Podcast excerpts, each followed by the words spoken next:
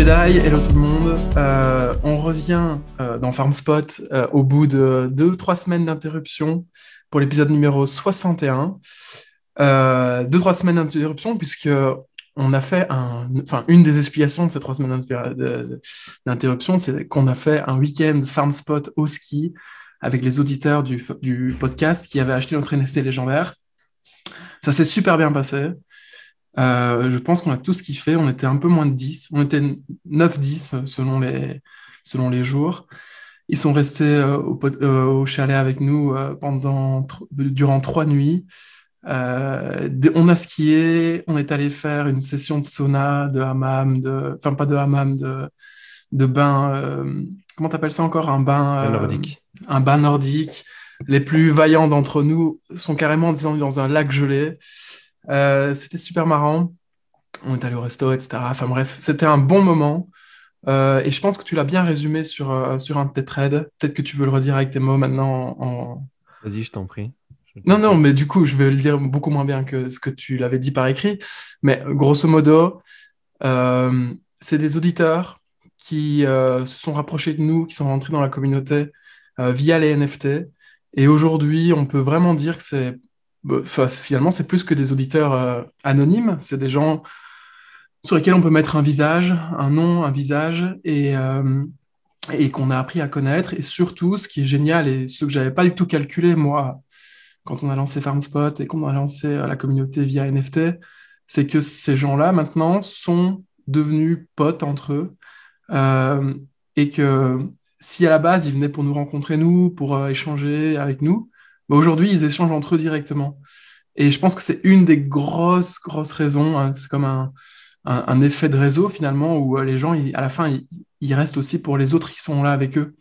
Euh, donc, ils sont venus pour nous et ils restent pour les potes maintenant. Et ça, je trouve ça génial. Je sais pas si tu as des trucs à ajouter, si tu as kiffé, toi, personnellement. Évidemment, évidemment, j'ai kiffé. Et euh, non, j'ai rien à rajouter, mais effectivement, alors ce, qui était très drôle, c'est la différence de profil de, de tout le monde.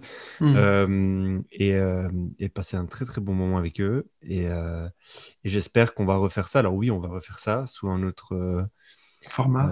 c'est un autre format, mais, mais ça va être trop bien. Et, et on annoncera ça le jour venu, quand, quand, quand on aura planifié tout ça. Mais c'est trop cool. Et d'ailleurs, toutes les personnes qui, ont, euh, qui sont venues au week-end, lâchez un petit commentaire dans les commentaires euh, YouTube. Euh, comme ça. Pour prouver que c'est vrai, quoi. ouais, Pour ceux qui ne prouver suivent pas sur. Twitter et qui, et qui pourraient douter, ils se disent, qui pourraient se dire c'est un scam, il n'y a pas de, y a pas de weekend farm spot, ils en parlent tout le temps, mais ils ne l'ont pas fait. Si, si, on l'a fait. On a tout ce qui est ensemble.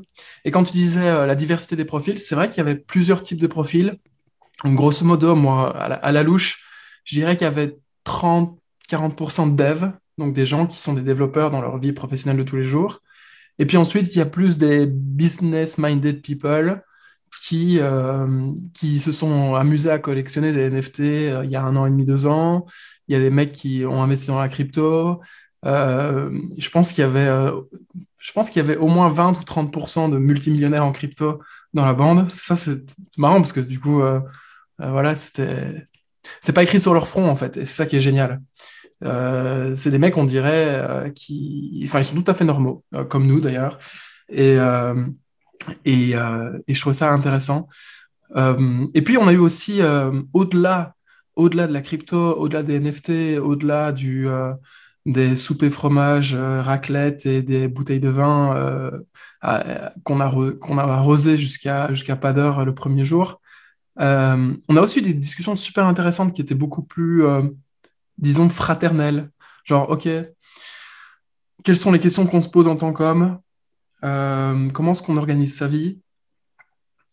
Comment les autres font finalement? Comment est-ce qu'ils répondent à leurs problématiques de couple, de boîte, leurs problématiques finalement très, très humaines? Euh, et ça, c'était super intéressant d'avoir les retours de chacun, parce qu'il y avait des mecs quand même qui avaient plus de 40, ba- 40 ans, euh, la plupart avaient entre, la plupart avaient plus de 30 ans quand même, il y avait juste euh, une ou deux personnes en dessous de 25, je pense, mais la plupart avaient plus de 30 ans. Donc on était, nous, dans la fourchette basse finalement d'âge. Euh, et euh, donc c'était intéressant d'avoir les retours de chacun. Euh, moi, c'est des moments que j'ai vraiment bien kiffé quand on était tous assis dans le salon et qu'on discutait un peu de tout, tout un tas de sujets un peu, un peu tendancieux, enfin tendancieux dans le sens où des sujets compliqués qu'on peut pas aborder, c'est difficile d'aborder avec sa famille, c'est difficile d'aborder avec, ses amis proches, puisque en général, on parle de gens que les gens autres connaissent et ça peut vite mettre un, malaise. La personne ne connaissait personne, on ne connaissait pas leur copine, euh, on ne connaissait pas leur situation familiale, on ne connaissait pas leurs parents, on ne connaissait pas euh, leurs collègues. et donc, c'était intéressant de voir à quel point la parole était très libre finalement à ce niveau-là. Franchement, c'est un truc que j'ai bien aimé. et c'est un des, un des avantages aussi à rejoindre FarmSpot, je pense.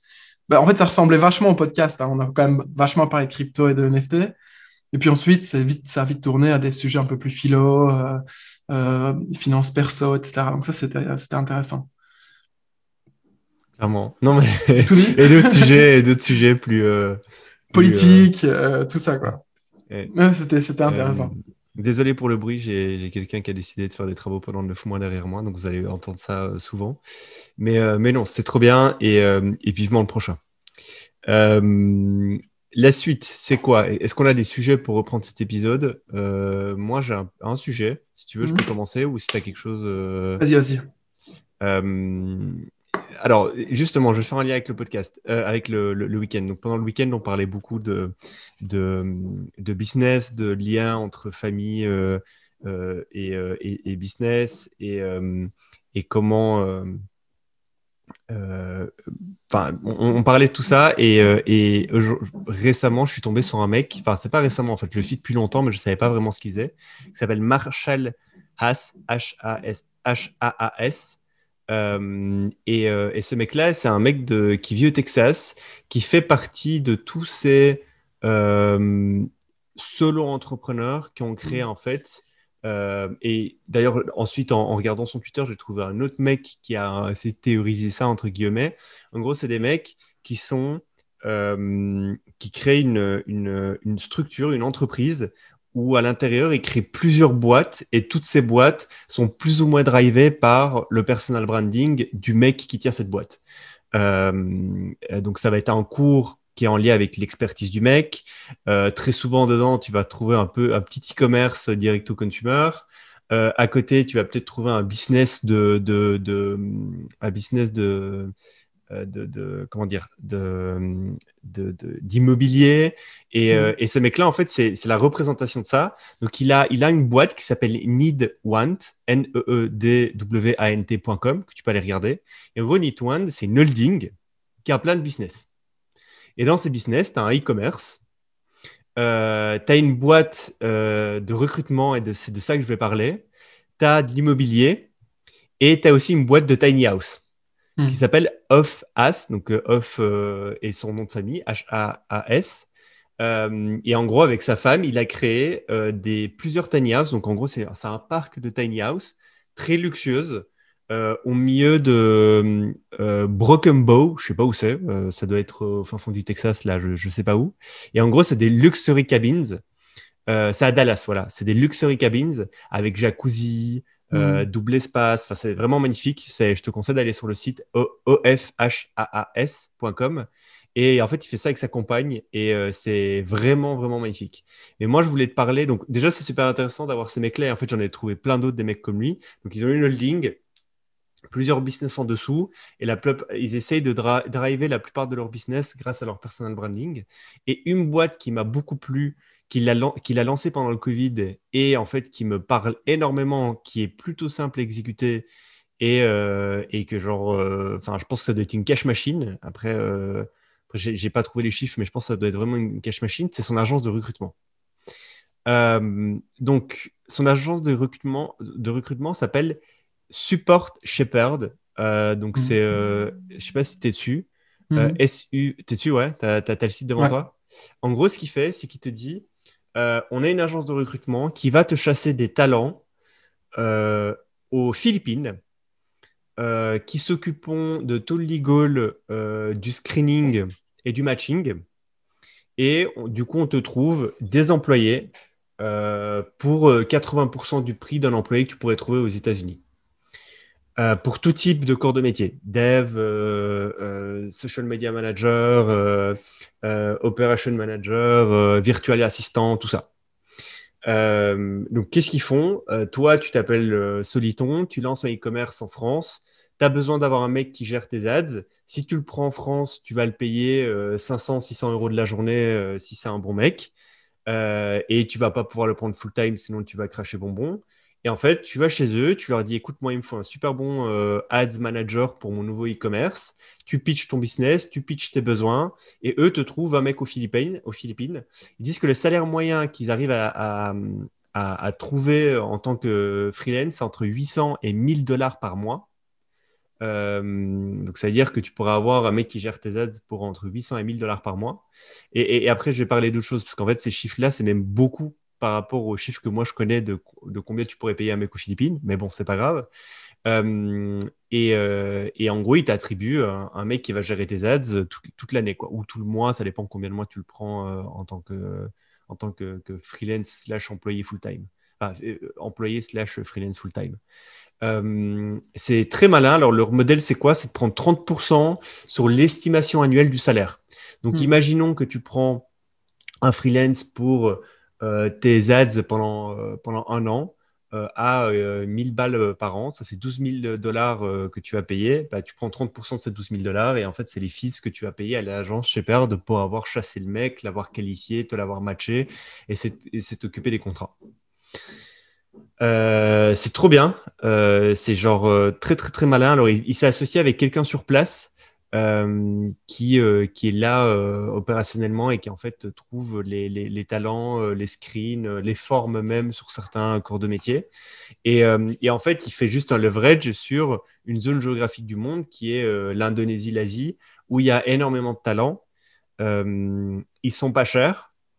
il y a beaucoup de merde et il y a beaucoup de, bonnes, de bons talents. Et lui, son job à lui, bah, c'est de screener ça et de faire en sorte que aussi la culture du travail fit avec la culture de travail que toi, tu as en Europe, aux États-Unis. Euh, on connaît quelqu'un d'autre qui a fait ça, c'est Many Pixels avec son, mm. euh, son product service de design. En fait, il faisait la même chose, il prenait des freelances là-bas. Et, en fait, moi, en ayant regardé un peu les, tarifs de combien coûte un, coûte un, freelance full-time aux Philippines, euh, en fait, tu peux avoir quelqu'un de très qualifié pour 500 dollars, 600 dollars grand max. Euh, lui, je suppose qu'il va vraiment prendre des mecs un peu premium et des meufs un peu premium, d'où le prix un peu plus élevé de 800, 800 dollars, 1000 dollars. Ou peut-être même qu'il se fait une marge sur eux, je ne sais pas. Euh, je, pense pas, je pense qu'il prend juste le cut sur toi et pas sur le freelance, mais, qui sait. Et, euh, c'est très très malin comme business. je ne sais pas combien il fait de CA. Ce que je sais, c'est qu'il a des très beaux clients. Il a Nick Uber de, de Startup c'est le mec mhm. euh, qui fait, euh, qui a le business de, comment dire, de, de, centre de stockage qu'on connaît. Euh, et nous, on a déjà parlé sur ce podcast. Il y, a, il y a Nick Sharma. Nick Sharma, c'est un mec très connu aux US. il a une agence qui s'appelle des Sharma Brands. En fait, c'est un, un, Indien immigré aux US qui est spécialisé sur l'advertising et le branding pour les direct-to-consumer. Euh, il a aidé, euh, déjà lui, il a lancé un e-com, il a fait un exit et il a aidé euh, des grosses, grosses boîtes direct-to-consumer qui font jusqu'à 100 millions de CA par an à créer leur branding, créer leurs ads, enfin toute la partie branding et marketing. donc, tu as ce mec-là qui l'utilise et plein d'autres.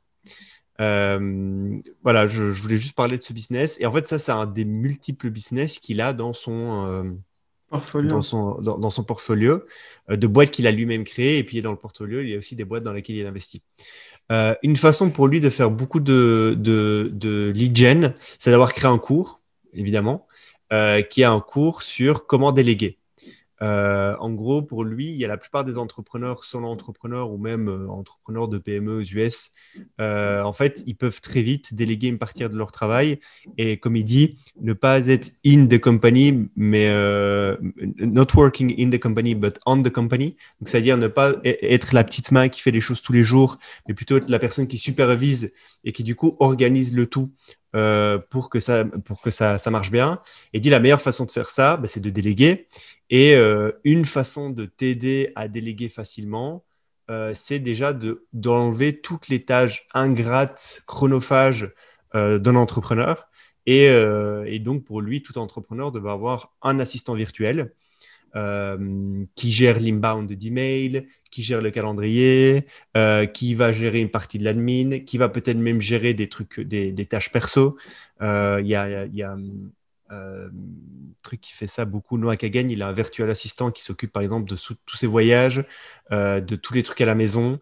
Euh, donc, tu as quelqu'un qui check euh, tout ce qu'il y a chez lui, ce qui manque et qui s'occupe de faire les courses. Euh, dès qu'il veut partir en voyage, il dit bah voilà, j'ai un budget, c'est 5000 balles, je veux partir en vacances deux semaines, sors-moi le top 5 des destinations avec tel tel critère. Et donc, tu as le virtual assistant qui s'occupe de ça au niveau pro et au niveau perso.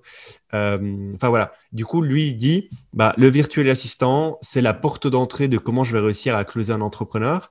Et en fait, si j'arrive à lui vendre un virtuel assistant aux Philippines pas cher qui fait un taf de malade, bah après, il va me dire, en fait, en fait je, veux, je aller plus loin. En fait, je veux un mec qui va s'occuper de mes ads. En fait, je veux un mec qui veut s'occuper euh, euh, de, de, de, de, mes réseaux sociaux. Je veux un mec qui va, qui va s'occuper de mon produit et ainsi de suite.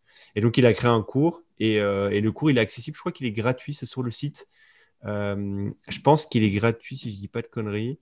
ouais, je ce sera un produit d'appel, quoi. Ouais, c'est un produit d'appel en gros. Euh, donc voilà, je, kiffe grave ce mec euh, et, j'ai trouvé un autre type qui a exactement le même modèle, donc une holding où il fait plusieurs business. Euh, et, en fait, il se, il se, il se retweet souvent eux deux et il crée un petit gang comme ça. la plupart des mecs sont, au Texas comme ça et il crée un petit gang de mecs qui ont, qui ont plusieurs business, des business très terre à terre comme une agence de recrutement, un truc immobilier, ainsi de suite. Donc voilà, et, ça pour le coup, euh, Shepard, c'est un business à mon avis qui doit être très très simple à exécuter. Euh, le plus dur, bah, c'est de screener les profils, euh, c'est de trouver des vrais mecs bons, et donc c'est intéressant d'avoir quelqu'un sur place qui est dans la culture philippine et, qui peut, peut s'occuper de tout ça. Quoi. et d'ailleurs, peut-être qu'un jour on passera par là. d'ailleurs, je réfléchissais en fait justement à, à, pourquoi pas passer pour certains des services qu'on aimerait bien. après, ça peut vite revenir cher parce que si j'ai bien compris son modèle, en fait, c'est peu importe le temps que tu prends le freelance, tu, ah, tu payes l'année. En fait, tu payes le fils de 30% de l'année. Mmh, mmh. Donc, si tu prends à mois, tu te fais un peu baiser. Quoi. Donc, tu as tout intérêt à prendre un mec un an. Quoi. Mais, euh, mais ouais, donc voilà. Mais ce, ce type, je l'aime beaucoup euh, aussi. Enfin, je l'aime beaucoup. Je ne le connais pas, je n'ai jamais parlé avec lui. Mais euh, je, je, le suis aussi sur Twitter depuis quelques années. D'ailleurs, j'aimerais bien une stat sur Twitter. Depuis combien de temps tu follow quelqu'un? Euh, Je ne sais pas pourquoi, là, j'y pense qu'à chaque fois que je tombe sur des projets, je me dis, mais ça fait longtemps que je le suis, mais depuis combien de temps? Est-ce que j'étais à ce point-là early euh, donc, dans la captation de ces gens-là sont intéressants. Euh, donc Marshall, ouais, je, le suis, mais je le suivais à la base, je pense, pour ces tiny houses, qui sont pas des tiny houses en fait. Hein, c'est pour le coup, c'est des vraies villas qui, à mon avis, doivent euh, être sous la réglementation gros chalet, si ça existe une telle réglementation. Tout est en bois, euh, c'est très esthétique, c'est très épuré. Euh, ça reste quand même très, très, très américain. genre, ça ne m'étonnerait pas qu'il y ait le gros frigo à glaçons quand même dans la tiny house. mais mais c'est pas mal ce qu'ils font. On en a parlé aussi. Ça fait partie des trucs dont on a parlé, qu'on a pitché un peu euh, on en parlera plus tard euh, dans le détail, mais euh, tout ce qui est tiny house, etc., je pense qu'on va essayer de faire un truc là-dedans bientôt. parce que c'est beau, en fait, à la fin, tu as vraiment un truc dans lequel tu peux aller. et si tu arrives en plus à le louer, c'est cool. donc voilà, donc, je suis, je suis d'accord avec toi, c'est un type hyper intéressant. Et il, communique très bien sur les réseaux sociaux. Il a une, à l'instar de ces tiny house, il a une communication qui est très épurée. Et je pense même que je suivais un moment sur Instagram, euh, ce type-là, et que je voyais quand il allait dans sa forêt euh, avec son gros 4x4 euh, pour traîner les, tous les murs porteurs, etc. Enfin, c'était intéressant. Ok, bah, moi je vais te parler d'un autre truc. je ne sais pas si tu as vu, mais il y a la Teal Fellowship 2022 qui est sortie. Ah non, pas vu. Donc la Teal Fellowship, c'est quoi pour ceux qui m'ont qui jamais entendu prier euh, le Dieu Peter Thiel euh, en direct sur le podcast. Vous allez y avoir droit maintenant pendant quelques secondes.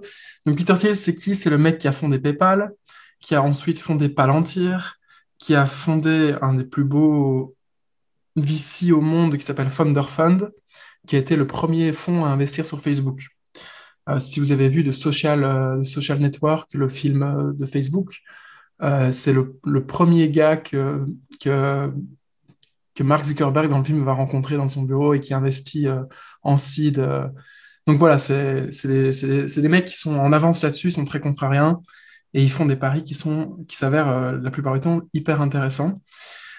Peter Thiel, il a, il a fondé la Thiel Fellowship dans un seul but, c'est d'incentiver les jeunes, les jeunes talents à arrêter leurs études, de ne pas aller au collège pour pouvoir se concentrer uniquement sur, leur, euh, sur, leur, sur la création de leur boîte. Euh, aujourd'hui, il y a 228 euh, fellows de la Thiel Fellowship qui existent. Ils ont créé ensemble des, entreprises qui valent collectivement 46 milliards de dollars et ça, c'est en excluant Ethereum, puisque Ethereum, qui vaut aujourd'hui entre 3 et 400 milliards de dollars, euh, a été fondé par un Thiel Fellowship, un Thiel Fellow qui, euh, s'appelle Vitalik Buterin, comme vous savez. Euh, donc voilà, il distribue 100 k à ces mecs-là qui repèrent. C'est des mecs qui postulent pour pouvoir faire partie de la Thiel Fellowship. Et lors aux sélectionnés, il, distribue 100 k pour qu'ils arrêtent leurs études et qu'ils se concentrent uniquement sur leur compagnie. Et euh, ensuite, ils ont accès à tout le réseau des anciens de la TIL euh, Fellowship. Ça, c'est le truc avec le plus d'avantages possible. Bien sûr, il n'y a rien qui est. C'est juste vraiment une donation. Hein. Il n'y a rien qui est pris en échange, euh, en échange de, des 100 000 dollars. Cette année, il y en a 23 qui ont été sélectionnés. Ils ont, en moyenne, ils ont la fourchette d'âge, c'est entre 18 et 23 ans. donc là, tu te rends compte qu'on a bien vieilli. Ils sont dans l'aviation, le, le healthcare, je ne sais pas comment on dit en français, les soins de santé, euh, l'intelligence artificielle, supply chain, et aussi dans la crypto, bien sûr. Alors, je vais te donner deux, trois projets que, j'ai regardés qui, que je trouvais intéressants, euh, sans, sans, forcément les détailler. Euh, il y a un, un, un, un device de enfin un device, comment on dit en français, un device, un objet qui te permet de monitorer ton glucose en temps réel et qui est non invasif. Donc ça, c'est un. Il y a branche.gg dont on a parlé dans le podcast. Je ne sais pas si tu te hmm. rappelles, c'était l'espèce de bureau virtuel qui a fait un peu le buzz pendant le Covid. Quand les gens ne pouvaient pas aller au bureau, ils avaient créé des bureaux euh, sur mesure pour les boîtes. Eux, ils ont pivoté et ils ont l'air de se lancer dans le métaverse. Donc ça, c'est leur nouveau, leur nouveau cheval de bataille. Euh, il y a Glorify. Glorify, c'est une app euh, sur laquelle les, les, les personnes de confession chrétienne se connectent ensemble pour prier ensemble et faire leurs prières. Donc ça, c'est un truc de ouf. Apparemment, ils ont une énorme, une énorme user base. Euh, il y a le, le personal computer des satellites. Donc, c'est des mini-satellites que tu peux lancer, euh, apparemment que tu pourrais lancer toi et, qui, et que et tu pourrais contrôler à distance. C'est un truc un peu, un peu perché, ça s'appelle Skyline Celestial. Euh, il y a une, une plateforme pour, le, pour le, computer vision qui reconnaît automatiquement euh, les objets biologiques. Donc ça, c'est la destination des scientifiques. Euh, et il y a ensuite aussi un type qu'on connaît un peu tous les deux, euh, en tout cas de nom, qui s'appelle Ryan Pack, qui a 21 ans, qui vit en Corée du Sud et qui a lancé encore, c'est le c'est l'écosystème de revenus sur les stablecoins, encore protocole. Je sais pas si tu vois. En gros, c'est défi passif, etc. C'est assez intéressant ce type-là, donc il a rejoint. Et il y a aussi un autre truc de système nucléaire à petite échelle. Donc c'est des projets qui sont tous très ambitieux, euh, qui sont probablement tous euh, très risqués encore. Enfin, moi, dans ceux que j'ai cités, à part, euh, encore, qui, je sais fonctionne plutôt très bien, le reste, à mon avis, c'est c'est pas encore prouvé.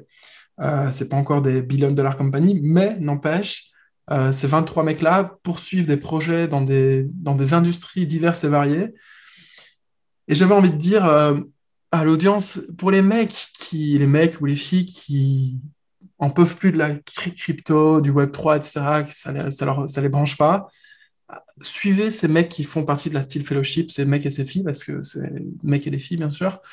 Euh, suivez ces mecs-là. Euh, ils font des trucs intéressants qui, en général, sont très précurseurs et qui sont des indicateurs de marché à suivre, selon moi. Euh, c'est pas un hasard si dans la pharma slash biotech, il y a de plus en plus de personnes qui se lancent. Je pense que c'est vraiment le marché dormant qui va se révéler dans les dix prochaines années et qui va être comme, euh, l'arrivée du personal computer dans les années 80-90 pour la plupart des gens. Euh, je pense que ça va être des grandes vagues technologiques à destination des consommateurs et ces consommateurs vont pouvoir eh ben, utiliser directement les technologies biotech at home ou bien alors dans des services de proximité, etc. Je pense que c'est vraiment un truc sur lequel il faut se concentrer. Alors, il y a du coup biotech et space tech. Space tech, c'est un peu plus difficile puisque c'est la barrière à l'entrée est beaucoup plus grande, c'est hyper capital intensive. Biotech, c'est un peu entre les deux. Donc, euh, si vous voulez faire un pari sur l'avenir et que vous voulez pas travailler dans la crypto, dans le Web 3, euh, je trouve ça super intéressant de regarder un peu tout ce qui se passe dans la biotech, en tout cas. J'en entends de plus en plus parler. Les mecs sur All In Podcast, ils sont tous ultra bullish sur cette tendance. Euh, il y a des gros, gros tickets d'investissement qui tombent très régulièrement. Euh, c'est un sujet qui est très récurrent, notamment le reverse. Comment est-ce qu'on fait pour renverser le, problème de l'âge et faire en sorte qu'on. Ouais. le reverse, reverse aging, ouais. Euh, donc en gros, tout ça, c'est à suivre, il faut se renseigner. Et, et, je pense que ça va, être, ça va être une grosse tendance dans les prochaines années, donc à suivre. C'est tout pour la Teal Fellowship 2022. Euh, vraiment, je pense qu'on peut quand même tirer notre chapeau pour euh, tirer notre chapeau à Peter Thiel parce que l'air de rien, il a quand même filé euh, du coup quasiment 260 chèques de 100 000 balles à des petits gars. Alors c'est minuscule, c'est une goutte d'eau par rapport à sa fortune. Mais quand même, il le fait depuis plusieurs années, il le fait de façon récurrente et, euh, et, ça, porte ses fruits. C'est ça qui est incroyable. C'est qui aurait imaginé qu'en donnant de l'argent à des jeunes Anon la plupart du temps, qui sont un peu fous, qui sont dans leur coin, euh, ces jeunes Anon pourraient ensemble créer des, des boîtes qui valent plus de 46 millions et dans le cas d'Ethereum, 400, 400 milliards de dollars. 46 euh, milliards, pardon. donc, hyper intéressant à suivre. T'as un autre truc dont tu veux parler, toi? Non, non, mais juste sur la Teal Fellowship. Et, et ce qui est intéressant, c'est qu'il ne prend rien. Il ne prend pas de part, rien du tout. C'est vraiment de la philanthropie pure et dure. Et des euh, insights, probablement aussi. Euh, ouais, aussi. Ouais, je pense. Ouais. Euh, et puis, c'est vertueux. C'est-à-dire que dans les boîtes dans lesquelles tu as investi, enfin, j'en sais rien, mais je suppose qu'il a réfléchi ça d'une façon. oui, il a les infos avant tout le monde, c'est sûr. Même si la boîte ne réussit pas, les gens partent faire autre chose, ils se rappellent de Peter Thiel et le jour où il lance un truc qui est, qui est concret ou qui a toutes les chances de réussir, eh ben Peter Thiel, je suis sûr qu'il a un coup de fil. c'est sûr et certain. Clairement. Et euh, non, trop intéressant. Euh, J'avais pas suivi d'ailleurs, je suis pas leur, euh, leur Twitter, je viens de remarquer. Et, euh, et c'est dans leur Twitter, c'est ça qu'ils ont tweeté la liste. C'est un, un, article qui est sorti, je mettrai l'article. et on nous a fait la réflexion le week-end, les gars on, à la base, on, regardait vos descriptions sur YouTube. Maintenant, on prend même plus le temps parce qu'on sait bien que vous oubliez la moitié des, liens dont vous parlez dans le podcast. Ce lien-ci, je vous le promets, il sera dedans. Donc, vous pourrez aller voir et pourrez les suivre sur Twitter. Je pense qu'il y a des liens vers leur Twitter. Moi, un truc qui me plaît beaucoup, c'est Glorify. Je, suis sur le site depuis tout à l'heure. C'est génial, en fait, de créer une app d'accompagnement euh, de, pour chrétiens. C'est trop bien. Mm. Genre, c'est le, le calme de la, de la, de, du... Exact pour le chrétien, mais c'est parce que vraiment, quand tu scrolles un peu le truc, c'est calme. Hein. C'est daily euh, prière, plus euh, des petits moments de la journée où tu peux te, te concentrer sur, sur, ta, sur, ta, religion. Ça, te permet de. Tu as des daily quotes, ça te permet de keep track en ta régularité par rapport à, ton, à ta dévotion et à tes habitudes et à tes, à tes pratiques. C'est trop bien. Genre, c'est génial. Et ce qui est, donc vraiment, ouais, le calme slash headspace de la religion chrétienne, euh, ça c'est un truc qui est génial ici, mais ce qui est encore plus génial et le unfair advantage auquel on ne pense pas forcément, c'est que tout le contenu est déjà créé. C'est-à-dire que s'ils doivent lire une prière, ils vont dans la Bible et ils la ressortent. Tu vois, il n'y a, pas d'invention, il n'y a pas de mantra, il n'y a pas de, il y a pas vrai. Peut-être que dans la de la mise en forme, il y a une intro et de ça. Aujourd'hui, on va vous parler de je sais pas quoi. Euh, tu vois, des, mais grosso modo, headspace, calme, etc. À chaque fois, c'est des. Ah, alors après, il y a moins, il y a, il y a moins de paroles peut-être là-dedans, du coup, vu que c'est de la méditation, tu vois, mais euh, mm. walking meditation où les gens parlent, etc., il faut fermer les yeux, ouvrir les yeux, euh, respirer deux, trois fois par la bouche et puis une fois par le nez, enfin, tu vois, tout ça, c'est du contenu à créer. Tandis que sur ce genre d'app, bah, en fait, tu peux, euh, tu peux scanner la Bible et, et, trouver des trucs intéressants à ressortir. C'est sûr que c'est comme ça que ça fonctionne. Et donc, il y a du contenu à l'infini, euh, quasiment, qui peut être revisité plein de fois de façon différente. Et pour les gens qui aiment pas méditer ou qui se, se retrouvent pas dans, dans le délire de méditation et qui sont de confession chrétienne, c'est génial. hein. Ouais, c'est. Non, tu as vraiment la bonne analogie. Donc, euh, headspace de la. de la Copycat, euh, ça sur l'islam euh, et tout le reste, et c'est parti quoi. Ah ouais, je ferais pas ça, mais oui. Et non, je ne fais pas ça non plus, mais, mais, euh, mais pour un convaincu, pour un, pour un prêcher convaincu, c'est c'est trop bien en fait. C'est c'est génial. Euh, c'est comme j'avais j'ai rencontré récemment le, mec qui a créé la plus grosse marketplace euh, en Europe de sites de rencontres euh, pour musulmans. C'est gigantesque et ça fait un- un- une thune monstre. Et, en fait, il a, il a créé le site de rencontre pour musulmans. Incroyable. C'est ouf. Mais euh, C'est cool. obvious, ça, hein, finalement. Tu sais, euh, Ouais, ouais, ouais, en fait, si, si vous n'avez pas d'inspiration et que vous cherchez une niche par laquelle commencer, vous allez voir tous les Tinder par ethnie qui sont sortis. Eh ben, vous faites la même chose, vous faites des headspace par ethnie, en Et en plus, maintenant, Par vous avez des. Ouais, c'est ça. Donc, déjà, ça, c'est gigantesque. La user base est gigantesque. Et après, maintenant, vous avez des dérivés. Alors, j'ai vu un truc, c'est aujourd'hui. Je voulais pas en parler parce que j'avais pas en- envie de parler de ça. Mais en gros, maintenant, donc, vous aviez euh, le Tinder et puis euh, qui était généraliste. Ado, ça a chopé les ados. Euh, juste les mecs qui voulaient euh, voir des petites meufs à poil à 16 ans. Et après, c'est devenu généraliste. Et après, vous avez des sous-catégories de Tinder.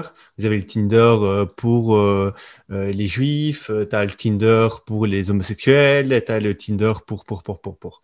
Et maintenant, tu as encore une sous-catégorie qui sont les, les, les non-binaires et, euh, et les gens qui savent pas de quel sexe ils sont. Et, euh, et aujourd'hui, j'ai découvert une, une app qui, euh, dont j'ai oublié le nom. En fait, j'ai juste pas dig parce que je voulais pas. Ils ont levé la blinde. Et en gros, c'est un réseau social pour non-binaires euh, pour qu'ils se sentent dans un espace euh, euh, fermé entre eux, euh, rempli de tolérance, où il y a un gros screening en amont pour pas que tu te manges un, un, un- un fâcheux qui vient te défoncer la gueule sur ton app. Et, Comment euh, tu, ainsi- comment tu fais le screening dans ce cas-là? Je me sais pas, avec, je, je suis pas, euh, je sais rien, je suis pas, pas, mais- Prouve-nous que tu n'es ni ci ni ça. Non, je bref. pense que c'est pas ça, mais, mais, mais t'as t'as compris quoi. Mais, euh, ouais.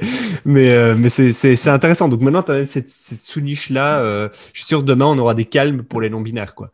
Euh, bon. Euh, cool. Euh, Qu'est-ce que. Qu'est-ce que. Non, non, tr- trop bien, trop bien, trop bien. Euh, Vas-y, on va on parle un peu d'ac- d'actualité, comme ça tu vas rebondir là-dessus. Vas-y, dis-moi. Euh, tu as suivi, on a tous suivi Ryan Breslow, le fondateur de Bolt, qui explique en quoi la Silicon Valley, et notamment YC et Stripe, ont des pratiques mafieuses. Euh, juste pour le contexte, euh, Bolt a été, est, un, est un outil de paiement, de paiement qui, euh, qui se diffère vachement de Stripe, mais qui est dans le giron de Stripe. Et apparemment, à plusieurs reprises, ce, fondat- ce, ce CEO s'est retrouvé lâché à la dernière minute de la, par, la, par les VC qui euh, se prenaient des coups de pression par Stripe pour ne pas qu'ils investissent euh, chez Bolt. Et Stripe, en fait, a une, stratégie que je trouve, enfin, qui, qu'on peut trouver intelligente, qui est intelligente en tout cas. Euh, ils ont pris énormément d'investisseurs. Ils ont pris tous les investisseurs de la place de, la, de, de San Francisco, etc., aux États-Unis. Mais en plus de ça, ils ont pris plein de small check investors, des angels, etc. Euh, et en fait, quand tu es investisseur chez Stripe, quand tu es investisseur dans n'importe quelle boîte, il y a certains, dans certains cas, il y a des clauses de non-concurrence qui indiquent que tu ne peux pas investir chez un concurrent de la boîte dans laquelle tu as investi à la base. Et du coup, Stripe apparemment utiliserait, aurait utilisé ce moyen de pression-là à plusieurs reprises auprès des investisseurs en disant, mais non, euh, les gars, vous pouvez pas investir chez Bolt parce que vous avez déjà investi chez nous. Et comme ils avaient tout le monde qui avait investi chez eux, et ben, personne ne pouvait investir chez Bolt. C'est tout le délire. En attendant, Bolt aujourd'hui s'est valorisé entre 12 et 14 milliards de dollars. Euh, ils ont quand même réussi à, à aller jusque-là. Euh, ça fonctionne super bien. Et le CEO, du coup, a fait un thread Twitter où il explique pourquoi, euh, pourquoi et comment Stripe euh, et YC auraient à plusieurs reprises tenté de les, de les bloquer dans leur progression. Ça a fait tout, un, tout un scandale sur Twitter. Forcément, ce genre de trade, il y a des gens pour, il y a des gens contre. En attendant, ça buzz. Et donc, je trouvais ça intéressant de peut-être d'avoir ton avis là-dessus. Sachant que du coup maintenant aujourd'hui tout le monde a sur le bout des lèvres Bolt alors qu'à la base c'était pas connu vraiment de beaucoup de gens euh, le CEO est un peu particulier. J'ai regardé une interview de lui. Il est un petit peu particulier, mais il, est, il, a, il a beaucoup de charme. Enfin, je vois, je vois comment il a réussi à aller jusque-là. Ça se, ça se ressent. Euh, qu'est-ce que tu en penses? Est-ce que tu as un avis? Est-ce que tu, trouves ça ça J'ai pas vu l'interview que tu m'as envoyée. Euh, moi, je trouve ça très malin de la part de Stripe. Si c'est si voulu ce qu'ils ont fait, tu vois, moi je pense, mm. je pense pas que ce soit voulu, tu vois, de se dire, ok, je vais closer un maximum d'angel pour euh, clés euh, bons pour leur empêcher d'aller investir chez nos concurrents. Je, je, pense pas que ce soit vraiment voulu, euh, voulu, mais en cours de route, bah, ça, ça, se, ça, se, ça, se, trouve utile. Et, et stratégiquement, c'est super. Enfin, moi, je, je suis pas contre ce genre de, de pratique. après, je sais pas je sais pas, sais pas si toi t'es contre ou pas, mais moi je suis pas du tout contre. Euh, tu sais, c'est la guerre, mec. Hein. Euh, quand t'as c'est exactement ça. Euh, c'est la guerre. Hein. Tu, tu, fais tout pour, ne, pour, pour être le seul et être monopolistique. C'est ça. Du coup, en fait, son... sa justification, lui, par rapport à ça, par... donc par... quand je parle de lui, je dis Ryan Breslow, en fait, je parle de Ryan Breslow. Il dit, en fait, j'ai envie que tout le monde dans l'écosystème startup sache que si vous voulez lancer une boîte qui a un rapport de près ou de loin avec le paiement, voilà ce à quoi vous devez vous attendre. Ça va être la guerre des tranchées. Euh, les mecs, il va les, les mecs si vous avez besoin de lever des fonds, etc., il va falloir aller les chercher euh, par le bout du nez, parce que sinon, ils ne viendront pas d'office, euh, et que vous allez vous prendre des bâtons dans les roues. stratégiquement, si je me mets à la place de Stripe, je trouve ça malin. D'un point de vue vitalité de l'écosystème, je trouve ça moins, moins drôle parce que lui, donc du coup, d'après lui, il dit on est passé plusieurs fois à deux doigts de la mort. Euh, il y a un grand nombre de boîtes qui n'ont pas une autre chance, et donc il y a un grand, un, certain nombre d'innovations qui n'ont pas eu le, qui n'ont pas eu la chance finalement d'avoir, euh, de pouvoir émerger. Donc euh, c'est ça, ça se discute, ça se, ça se négocie, mais, je trouve ça intéressant. Il y a des marchés où c'est intéressant d'avoir de la compétition, il y en a d'autres où c'est pas intéressant. Et euh, je pense que le paiement, c'est typiquement le genre de truc où euh, je pense euh, sur une géographie donnée, tu n'as pas envie d'avoir de compétition. Donc je comprends pourquoi Stripe se bat de cette façon-là. Et, et après, il y, a plusieurs choses. Il y a. comment dire c'est toujours une c'est toujours bien de dire que c'est à cause du grand méchant après c'est peut-être vrai tu vois en partie mais euh, mais il y a peut-être aussi euh, mille et autres problèmes euh, qui en fait font que tu n'as pas réussi à. Et c'est pas toujours de la faute du grand méchant. Après, bon, s'il a toutes les preuves, etc., bah, c'est toujours ça à porter de plus pour, pour penser que Stripe, c'est le grand méchant. Mais après, dans l'ensemble, même si c'est le cas, moi, je suis pas, je suis pas contre. Et après, pour l'histoire de l'innovation, ouais, mais bon, tu, tu, tu... Bah, tu vois, il y a aussi tes intérêts d'entreprise. non, mais tu sais, c'est c'est la, la fameuse, enfin, c'est le fameux dicton, tu sais, quand tu es une, quand es une entreprise monopolistique, tu te fais tout petit et quand tu es une entreprise qui n'est pas qui est, euh, qui est en concurrence avec des autres, et ben, en général, tu as tendance à te faire plus gros que tu n'es. C'est exactement l'inverse des oiseaux qui, lors du rituel de séduction, se gonflent avec toutes leurs plumes.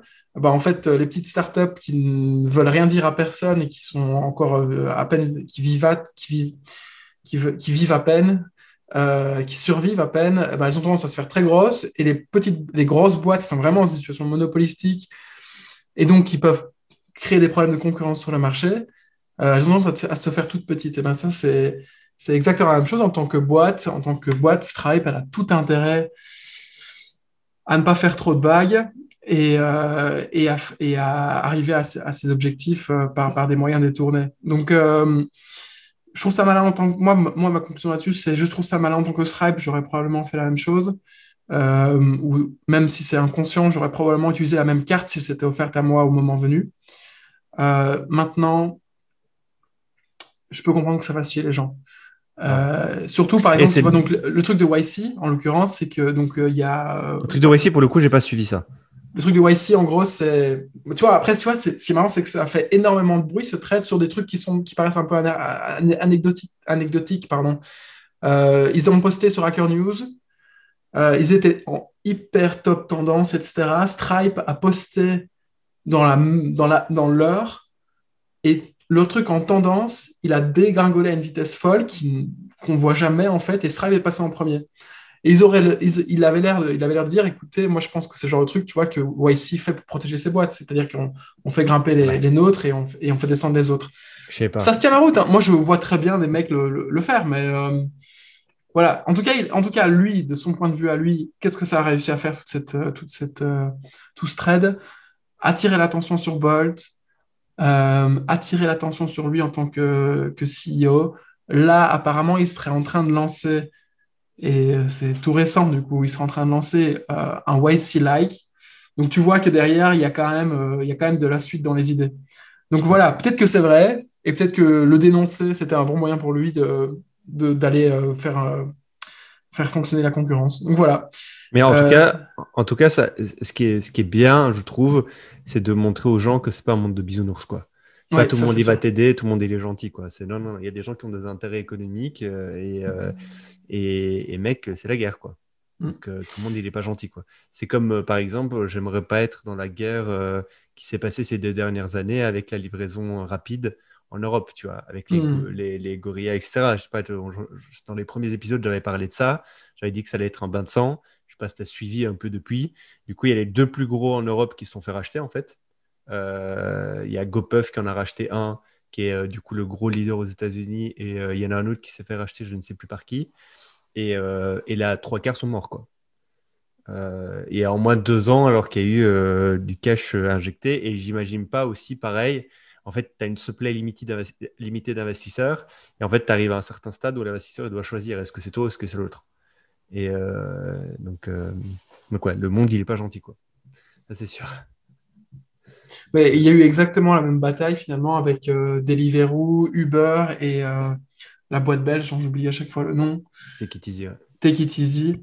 Euh, tout ça, c'était des bains de sang aussi. Et puis, ça, se ça, ça s'est joué à chaque fois sur des tours d'investissement supplémentaires. Est-ce qu'on arrive à reconvaincre les VC Puis, tu as des fois des gens qui flippent. Ça fait partie du jeu, mais c'est un, jeu intéressant en tout cas. Euh, deuxième actualité, Wordle. Wordle, c'est un jeu que Jai m'a fait découvrir au ski, mais que j'ai bien kiffé.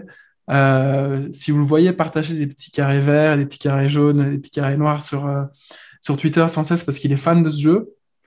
Euh, je sais pas si tu as vu, ça a été racheté par, euh, par le New York Times. Ah non, je pas vu. si, si. ok, merde. Ok, bah trop bien, trop bien. Alors, en fait, c'est un mec qui est tout seul qui a fait ça. Ça a été racheté par le New York Times. Euh, et le New York Times le, le, gars dans sa déclaration dit le jeu restera gratuit. Et le New York Times dit le jeu restera gratuit provisoirement. Donc en gros, ils vont foutre des trucs, etc. Et puis il y a des gens qui critiquaient, puisque du coup, l'article dans le New York Times dans lequel on parlait du rachat de Wordle, il y avait un paywall. Du coup, euh, voilà, c'était euh, toutes les cases étaient cochées pour dire putain, c'est dommage, on va passer à côté d'un jeu qui nous faisait bien rire. Euh, est-ce qu'on arrête là? Parce que moi, j'ai encore deux sujets, mais je peux les garder pour la prochaine fois. J'ai pas, ça fait une heure, non Je pense qu'on parle, plus ou moins, 45 minutes, plus ou moins.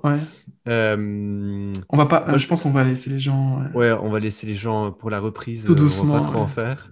Euh, il y a juste un truc, Farza, euh, le mec qui faisait ça School dans lequel on va en parler. Ah, bah, ok, ok, ok. Non, non, c'est bon, Non, non, je veux pas en parler. Je veux pas en parler. C'est juste, je voulais dire, je voulais dire, aller voir son tweet. Mais si tu veux parler de son tweet, parlez-en. Si tu veux le garder pour la prochaine fois, on le garde pour la prochaine fois. Bah non, du coup, on va pas faire du teasing comme ça. On va, on va parler vite fait. Parle-en parce que je pense que tu as mieux creusé son truc. Moi, j'ai juste lu une fois son tweet, euh, mais je le trouvais très intéressant. Donc, on, euh, Jedi, dans un épisode au tout début du podcast, nous a parlé de Zip School. Donc, euh, Zip School, c'était euh, ce site web produit qui permettait aux, instituteurs de donner cours à des enfants en bas âge, donc moins de 5 ans, je pense, euh, pendant, le, pendant le Covid, donc pendant les, les domiciles, enfin, les, comment ça appelle ça encore? La, la, partie de, enfin, la, la, saison d'homeschooling où tout le monde voulait faire du. l'apprentissage à la maison, quoi. Je sais pas comment on dit en français, mais ouais mais on était nous confinés voilà pendant toute la partie du confinement où les gosses étaient à la maison, les parents étaient à la maison, les parents savaient plus quoi faire de leurs enfants. Ils voulaient pas les, revoir, les voir euh, jouer euh, sur leur tablette toute la journée, ils n'arrivaient pas à leur faire faire leurs devoirs, ils n'arrivaient pas à les occuper, à les maintenir intellectuellement éveillés. Ben, Farza a lancé cette boîte qui s'appelle Zip School. Zip School euh, a réussi à avoir pas mal de buzz. Avec 500 dollars de revenus, il est allé chez Y Combinator. Ils ont levé des fonds, etc. Ils ont fait un premier pivot où ils sont devenus en gros le Twitch des, des professeurs. Donc là, c'était les profs arrivent, lancent leur Twitch et peuvent euh, apprendre euh, n'importe quoi à 1000 gamins à la fois.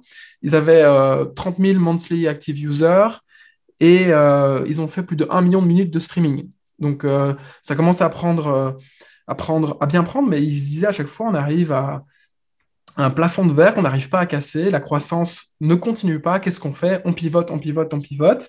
Et donc, d'abord, ils, ont pivoté, euh, en gros, de... Euh, il appelle ça, euh, je ne sais plus comment il appelle ça en anglais, mais en gros, on prend les enfants avec des gants, de, des gants blancs, on les amène, on les, installe, et c'est un prof pour 10 enfants, et c'est tout petit, etc. Donc ça, c'était la partie vraiment où il apprenait le, métier. Tout ça en parallèle, il a créé un énorme Facebook groupe où ils sont plus de 30 000 aujourd'hui, 10 000 par an, je pense, aujourd'hui. Euh, donc ça, c'était la partie un peu, euh, on scale pas, on, apprend. Puis il a scalé à la partie Twitch for, for Teacher pour pouvoir scaler. Et puis pareil, il, s'est retrouvé face à un mur au niveau du scale. Du coup, qu'est-ce qu'il a fait? Il a pivoté une dernière fois, cette fois-ci, il a pivoté le marché et il a lancé ce que nous, on connaît bien, qui s'appelle BuildSpace. BuildSpace, c'est l'école pour les développeurs qui leur permet de passer du Web 2 au Web 3 euh, par des moyens fun et avec une communauté. Donc en gros, vous apprenez à faire un contrat, vous apprenez à faire une, collection de NFT, vous apprenez à, à, build des trucs euh, vraiment tout simples et basiques. Euh, et dit, ça a pris, aujourd'hui, on a 50 000 développeurs. Alors, tu vois, il y a des gens comme moi, comme toi, qui sont sur la plateforme, je suppose. Je ne sais pas si on peut se considérer comme des, développeurs, mais en tout cas, ils ont 50 000 users. Euh, ils ont fait 200 000 euros, 200 000 dollars de, de, volume. Enfin, je ne sais pas si c'était du résultat net ou pas, mais en gros, ils ont, ils ont gagné 200 000 dollars en décembre et ils ont fait x2 en janvier, 400 000 dollars en janvier. Je n'ai pas creusé d'où viennent ces 400 000 dollars parce que c'est gratuit pour moi, Zip School. Alors, ouais, c'est euh, gratuit. Space. Ce qu'ils font, en fait, c'est qu'ils placent les, euh, les freelances dans des, euh, dans des boîtes juste après. Ah, ok. ils font payer les boîtes, en fait, ces placements de, de talent, quoi. Et puis j'imagine aussi, du coup, qu'il y a aussi du sponsoring dans le sens où euh, au début, tu apprenais à faire des contrats sur euh, Ethereum et puis j'ai vu qu'ils commençaient à faire des trucs sur Solana.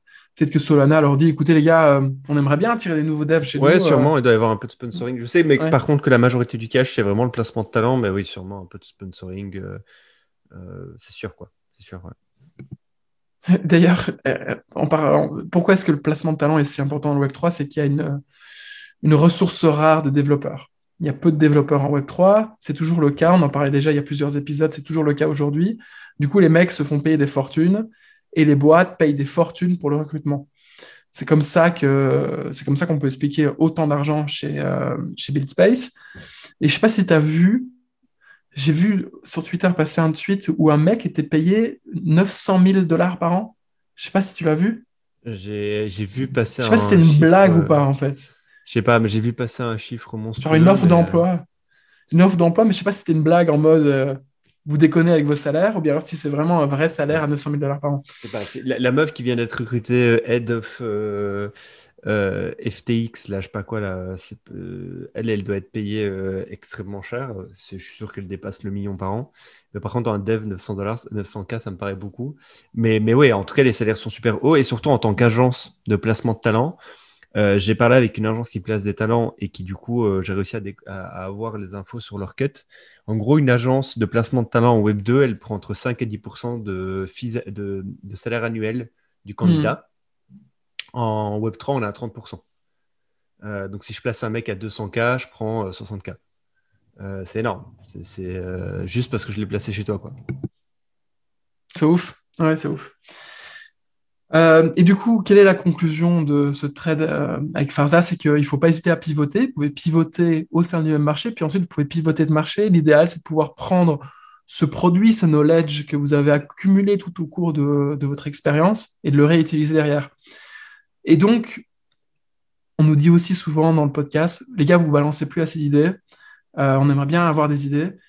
Des build school like, il y en a plein à faire dans le Web 3. Toi, tu avais parlé d'un PM de Reddit, si je me souviens bien, qui lançait un, un programme d'accompagnement pour les gens qui veulent passer du Web 2 au Web 3. c'est euh, le, le, VP Product de, de Reddit qui a lancé Odyssey, euh, qui permet aux gens, bah, là, il onboard des gens pour apprendre un peu plus sur le Web 3, et en fait, son objectif, c'est de pouvoir former des gens non techniques au Web 3. Ouais.